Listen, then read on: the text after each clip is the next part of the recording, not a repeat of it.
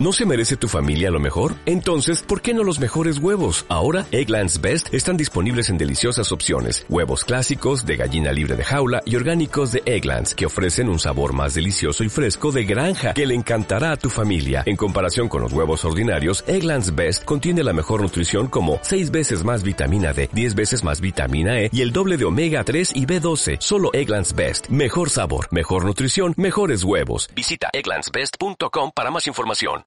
Hola, bienvenido al episodio número 13 del podcast que más vida te da. Lo primero es que quería darte las gracias por estar aquí conmigo una semana más. En el episodio de hoy hablamos del trabajo, porque el trabajo es de lejos la actividad a la que más tiempo dedicamos los adultos de todo el tiempo que estamos despiertos. Así que, si vives contando las horas para que llegue el fin de semana o las vacaciones, ha llegado el momento de cambiar esto y conseguir que tus días de lunes a viernes sean tan gratificantes y divertidos como lo son de viernes a domingo. En el episodio de hoy te cuento por qué deberías hacer un cambio en tu vida si odias los lunes y por qué hoy mismo es el mejor momento para ello. Vamos allá.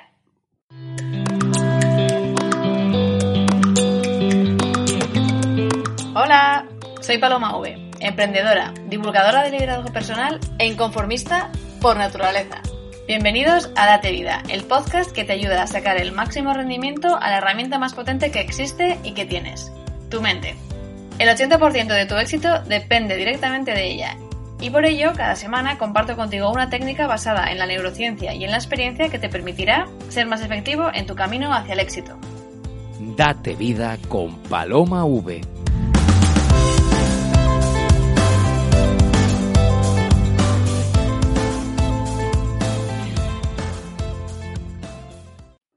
En 2017, una encuesta realizada en más de 140 países por la empresa de estadística Gallup mostró que el 85% de la población mundial declaraba estar insatisfecha y descontenta con su trabajo. Cuando yo descubrí esta estadística, acababa justo de conseguir salirme de ese 85% al que pertenecí gran parte de mi vida adulta. Me impactó muchísimo descubrir este dato, porque uno siempre piensa que es el único al que le pasa lo que sea que le está pasando en cada momento. El 85% me parecía una barbaridad, así que casi que me vi en la obligación de intentar ayudar a reducir esta cifra. Descubrir este dato fue lo que dio lugar al blog Date Vida, al podcast y a mi colaboración semanal en la radio. Parece increíble que haya tantas personas dedicando la mayor parte de su tiempo a algo que no les gusta, ¿verdad? Pero esto tiene una explicación. ¿Quieres saber por qué pasa esto? La realidad es que cuando llegamos a este mundo somos 100% auténticos. Somos nosotros mismos en estado puro. Somos únicos. Esto se ve muy claramente cuando tienes niños cerca. Sin embargo, para cuando alcanzamos la edad adulta, hemos adquirido un conjunto de creencias, objetivos y patrones de comportamiento que nada tienen que ver con la persona que originalmente éramos, porque son creencias y objetivos prestados de nuestro entorno, Creencias sobre cuál es el comportamiento adecuado, sobre qué es el éxito, sobre los pasos que debes dar en tu vida para que te vaya bien, sobre lo que se debe hacer y no se debe hacer. Como sabes, existen dos formas de adquirir una creencia, por tu experiencia propia o porque te la transmite una persona en la que confías. Pues bien, en el primer tercio de nuestra vida no tenemos experiencias propias suficientes como para tener una visión propia del mundo. Así que no tenemos más remedio que tomar prestadas las creencias de nuestro entorno, de nuestros padres, hermanos, abuelos, profesores. Estas creencias prestadas son totalmente necesarias para aprender a vivir y saber relacionarse en un mundo nuevo al que acabamos de llegar. La dificultad es que vivimos con ellas tantos años que terminamos por sentirlas como nuestras propias. Y son ellas, tus creencias actuales, las que te han llevado hasta donde te encuentras hoy en tu vida. Y solo si consigues cambiar tus creencias podrás alcanzar resultados diferentes a los que has obtenido hasta ahora. Si te fijas, muchas personas eligen la misma profesión que sus padres y construyen una vida similar a la de su familia. Mismo número de hijos, mismo tipo de vivienda, mismos hábitos vacacionales, etc. Has de ser consciente que tu necesidad de ser aceptado es la que te va a llevar a ser invisible en este mundo, mientras que tu capacidad de tomar riesgos es la que te va a permitir que los demás escuchen la música que llevas dentro. Las razones por las que hay tanta gente haciendo algo que no les gusta son dos. La primera es que cuando entramos en la edad adulta, la gran mayoría de nosotros nos saltamos el paso de detenernos a examinar cuáles de nuestras creencias son propias y cuáles son creencias prestadas. Construir una vida en base a creencias prestadas jamás te hará feliz. Y este es el principal error. Tú no puedes hacer feliz a alguien que no conoces. Si no sabes lo que quieres, no puedes ir a por ello. Mucha gente nunca lo encuentra porque nunca lo busca. Y la segunda razón por la que hay tanta gente haciendo algo que no le gusta es que tenemos miedo a intentarlo. Miedo por lo que sea, por el que dirán, miedo al fracaso, miedo a decepcionar, etc. El actor y cómico Jim Carrey dice que su padre era la persona más graciosa que él ha conocido nunca.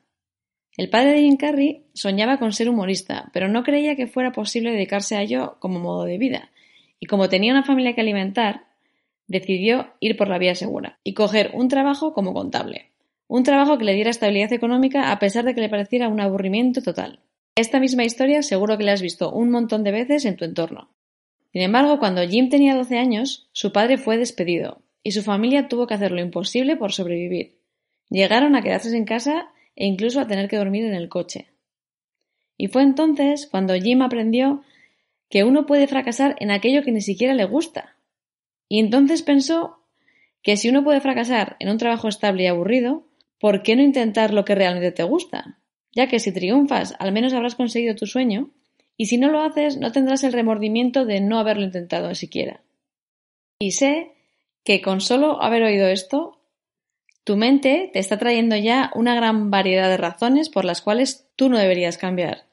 Pero ya sabes que a ella no le gustan nada los cambios y siempre va a intentar que te quedes como estás, en tu zona de confort.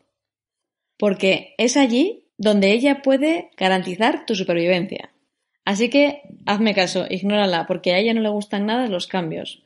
Pero cambios son precisamente lo que necesitas si perteneces al 85% de la población que está insatisfecha con su trabajo. Si lo piensas bien, verás que el miedo es un cobarde. En cuanto tú le plantas cara, él se da la fuga. Una de las excusas que más me dice la gente es que tienen hijos y que uno no puede dar un cambio cuando tiene cargas familiares. Si es esto lo primero que te ha venido a la mente, porque es tu caso, te recomiendo que veas la película Joy, de Jennifer Lawrence y Bradley Cooper. Es una película basada en hechos reales que cuenta la historia de una mujer que teniendo a su cargo a sus dos hijos, su exmarido y a sus dos padres, consigue pasar de trabajar en una aerolínea como empleada a trabajar en lo que ella siempre había querido desde pequeña, y además ganando una fortuna. Puede que cuando veas esta película creas que es un caso excepcional, pero también te contaré que hace poco le he estado haciendo mentoring a un chico que tiene hijos y que trabajaba como director comercial en una multinacional. No estaba nada contento, así que un día dejó su trabajo se tomó unos meses para formarse en la actividad que quería desarrollar a partir de entonces y hoy en día su proyecto le va muy bien, ha conseguido la flexibilidad que quería tener en su vida, tanto horaria como de educación, y ya es feliz. Así que no te pongas a tus hijos de excusa. Los hijos no son un impedimento. Es más, si tienes hijos, con más razón debería estar el cambio, ya que ellos te están mirando y aprendiendo de ti porque no creo que quieras que tus hijos terminen trabajando en un empleo que odian para poder pagar las facturas. Ellos, al verte a ti hacer esto, pensarán que el trabajo es algo que uno odia, pero que hay que hacerlo. Piénsalo. ¿Qué les estás enseñando a tus hijos? Incluso si no se lo estás enseñando activamente, pregúntate, ¿qué ejemplo le estoy dando yo a mis hijos? Veamos por qué deberías empezar a hacer algo que sí que te gusta desde ya. Bronnie es una enfermera australiana de cuidados paliativos, es decir, que cuida a pacientes que están muy cercanos a la muerte porque su patología no tiene cura. Ella se dedicó durante un tiempo a preguntar a todos estos pacientes que cuidaba cuáles eran las cosas de las que más se arrepentían ahora que llegaba al final de su vida. Y lo publicó en un libro contando los cinco arrepentimientos más comunes que tenemos las personas al llegar al final de nuestras vidas, que casualmente coinciden de unas personas a otras. El principal arrepentimiento de todos era Ojalá hubiera sido valiente para vivir la vida que yo deseaba, y no la que otras personas, como mis padres, mi pareja, etc., habían preparado para mí. Esto es lo que con más frecuencia lamentaba la gente justo antes de morir. Saber esto ya te da una ventaja competitiva, porque dudo mucho que tú quieras acabar tus días así, ¿verdad? pues estás a tiempo de dar los pasos que necesitas para que este no sea tu caso. Jim Carrey dice, y yo estoy totalmente de acuerdo, que el impacto que tienes en otras personas es la moneda más valiosa que existe. La moneda o el salario emocional, como yo lo llamo. Todo lo material que ganes o adquieras en esta vida se va a desvanecer, y lo único que quedará y que realmente te importará es lo que tú lleves en tu corazón. Es decir, tu salario emocional, el impacto en otras personas, tus relaciones personales, etc. Por suerte o por desgracia, la pandemia que estamos pasando va a traer una recesión económica muy importante. Mucha gente, si no lo ha hecho ya, va a perder su trabajo. Pero esto, que en principio parece una gran tragedia, si lo gestionas bien, puede ser la mayor bendición de todas. A menudo nos cuesta tomar la decisión y dar el paso para cambiar. Así que si esta vez han tomado otros la decisión por ti, es el momento de aprovecharlo. Así que por favor, si te ha pasado esto, que has perdido el empleo, no busques otro trabajo que no te gusta. Esta es tu oportunidad y te lo han puesto fácil. Lo que estamos viendo con la crisis del coronavirus es que lo que todo el mundo pensaba que era un trabajo seguro, ha dejado de serlo. Una empresa te va a despedir cuando quiera o cuando lo necesite, y no le va a tener el pulso, no va a tener en cuenta todas las horas que has dedicado de más, ni todo tu esfuerzo. Todas esas personas que dan prioridad absoluta a su trabajo y dejan a sus seres queridos en un segundo plano, están cometiendo un terrible error. Porque salvo casos contados, la empresa nunca te va a dar a ti semejante prioridad. El trabajo más seguro del mundo es aquel en el que tú eres tu propio jefe o aquel en el que eres tan, tan, tan bueno en lo que haces como empleado que la empresa no puede permitirse despedirte. Puede que al cambiar de actividad de una que no te gusta a una que sí te gusta te toque ganar un poquito menos de dinero. Pero no importa, hazlo. ¿No crees que merece la pena levantarte feliz cada mañana con ganas de hacer lo que vas a hacer aunque ganes menos dinero? Y además, Normalmente lo que ocurre cuando haces algo que te gusta es que estás dispuesto a hacer un esfuerzo extra, que te hará ser cada vez mejor en ello y ganar cada vez más dinero. Así que con el tiempo recuperarás esa disminución salarial. Muy probablemente te vas a convertir en alguien muy bueno en lo que haces porque te gusta y vas a conseguir ser imprescindible en tu empresa o montarte un negocio por tu cuenta alcanzando la tan ansiada estabilidad o seguridad financiera. El profesor de Harvard sean Anchor ha descubierto lo que él llama la ventaja de la felicidad, que dice que el 75% del éxito profesional puede predecirse no por lo listo que eres ni por el talento que tienes, sino por lo feliz que eres. Ha visto que cuando estás feliz, tu inteligencia, creatividad y productividad aumentan. Y como consecuencia, sueles empezar a ganar más dinero, incluso hasta vives más años. Así que no, la felicidad no está sobrevalorada. Ser feliz es una elección. Ahora, bien es cierto que alcanzar la felicidad no es algo sencillo, pero sí que se puede hacer. El primer paso de todos es mirar hacia adentro, conocerse, porque tú nunca vas a poder hacer feliz a alguien que no conoces. Y aunque la gran mayoría de nosotros creamos que nos conocemos perfectamente, se ha visto que solo cerca del 10% de la población lo hace o está cerca de hacerlo. Existen varias definiciones sobre qué es la felicidad. La que más me encaja a mí es que la felicidad es esa sensación de paz interior que tienes independientemente de lo que esté sucediendo en el exterior. Y esto ocurre solo cuando te conoces bien a ti mismo y lo que haces está alineado con lo que sientes.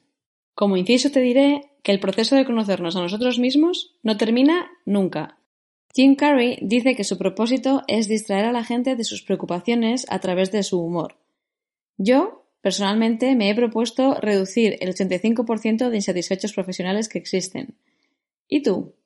¿Cuál es tu propósito? ¿Qué te mueve? ¿Qué te gusta? ¿Qué harías incluso si no te pagaran? Uno de los comentarios que más recibo de la gente de mi alrededor es que trabajo mucho. Y mi respuesta siempre es la misma.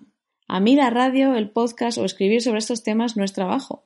Me encanta. Lo haría incluso aunque solo fuera para mi beneficio personal. No todo el mundo sirve para emprender o montar algo por su cuenta, porque esto implica mucho riesgo. Y tampoco todo el mundo sirve para ser un empleado, porque la falta de libertad a mucha gente le bloquea.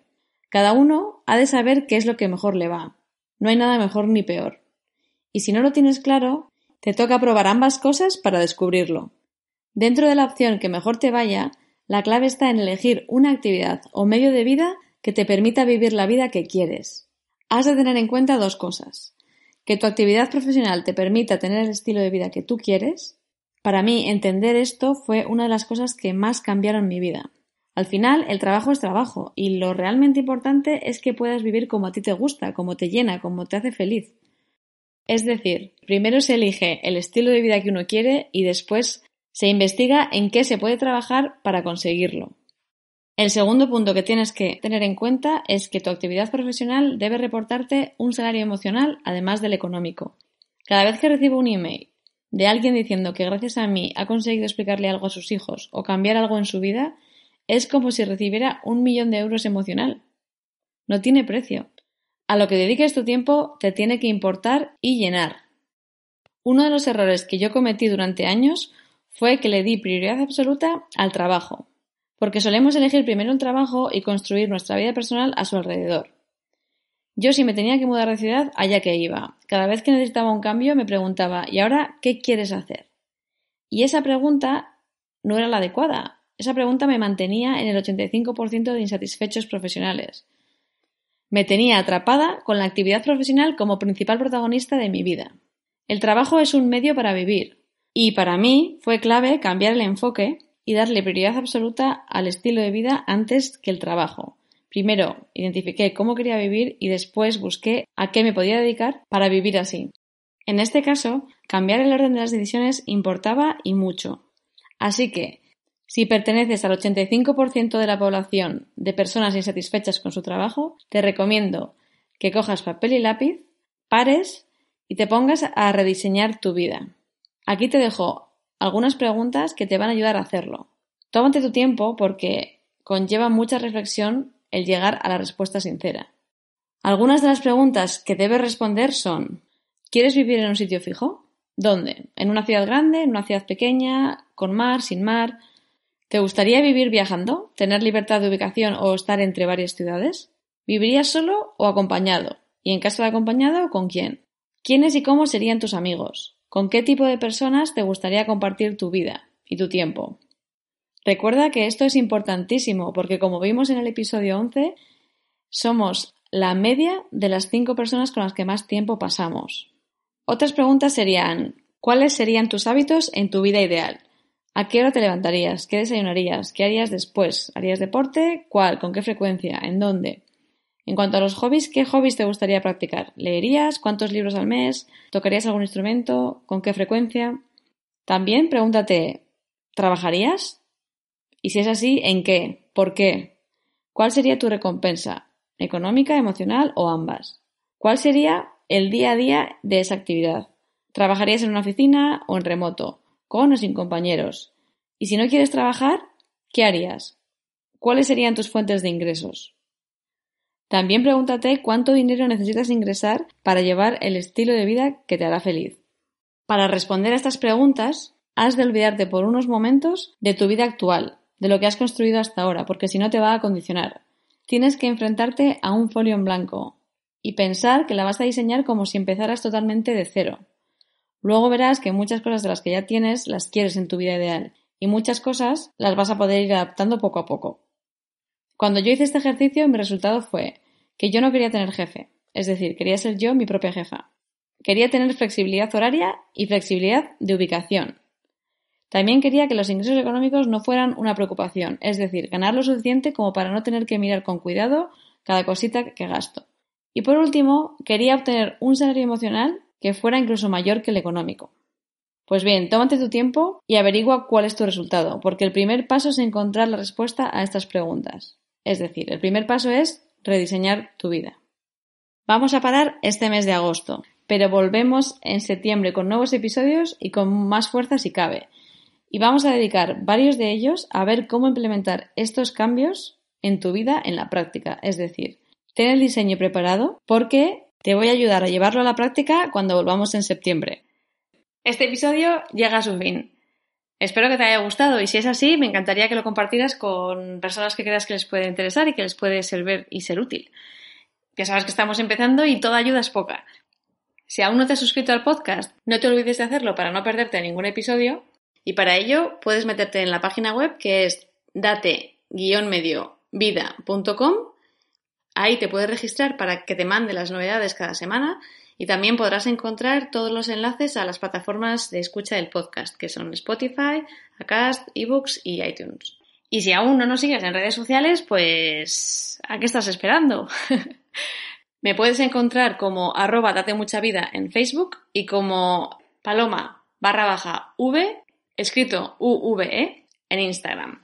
Ahí se publican cosas un poco diferentes, eh, pero que, que complementan todo lo que hablamos aquí en el podcast.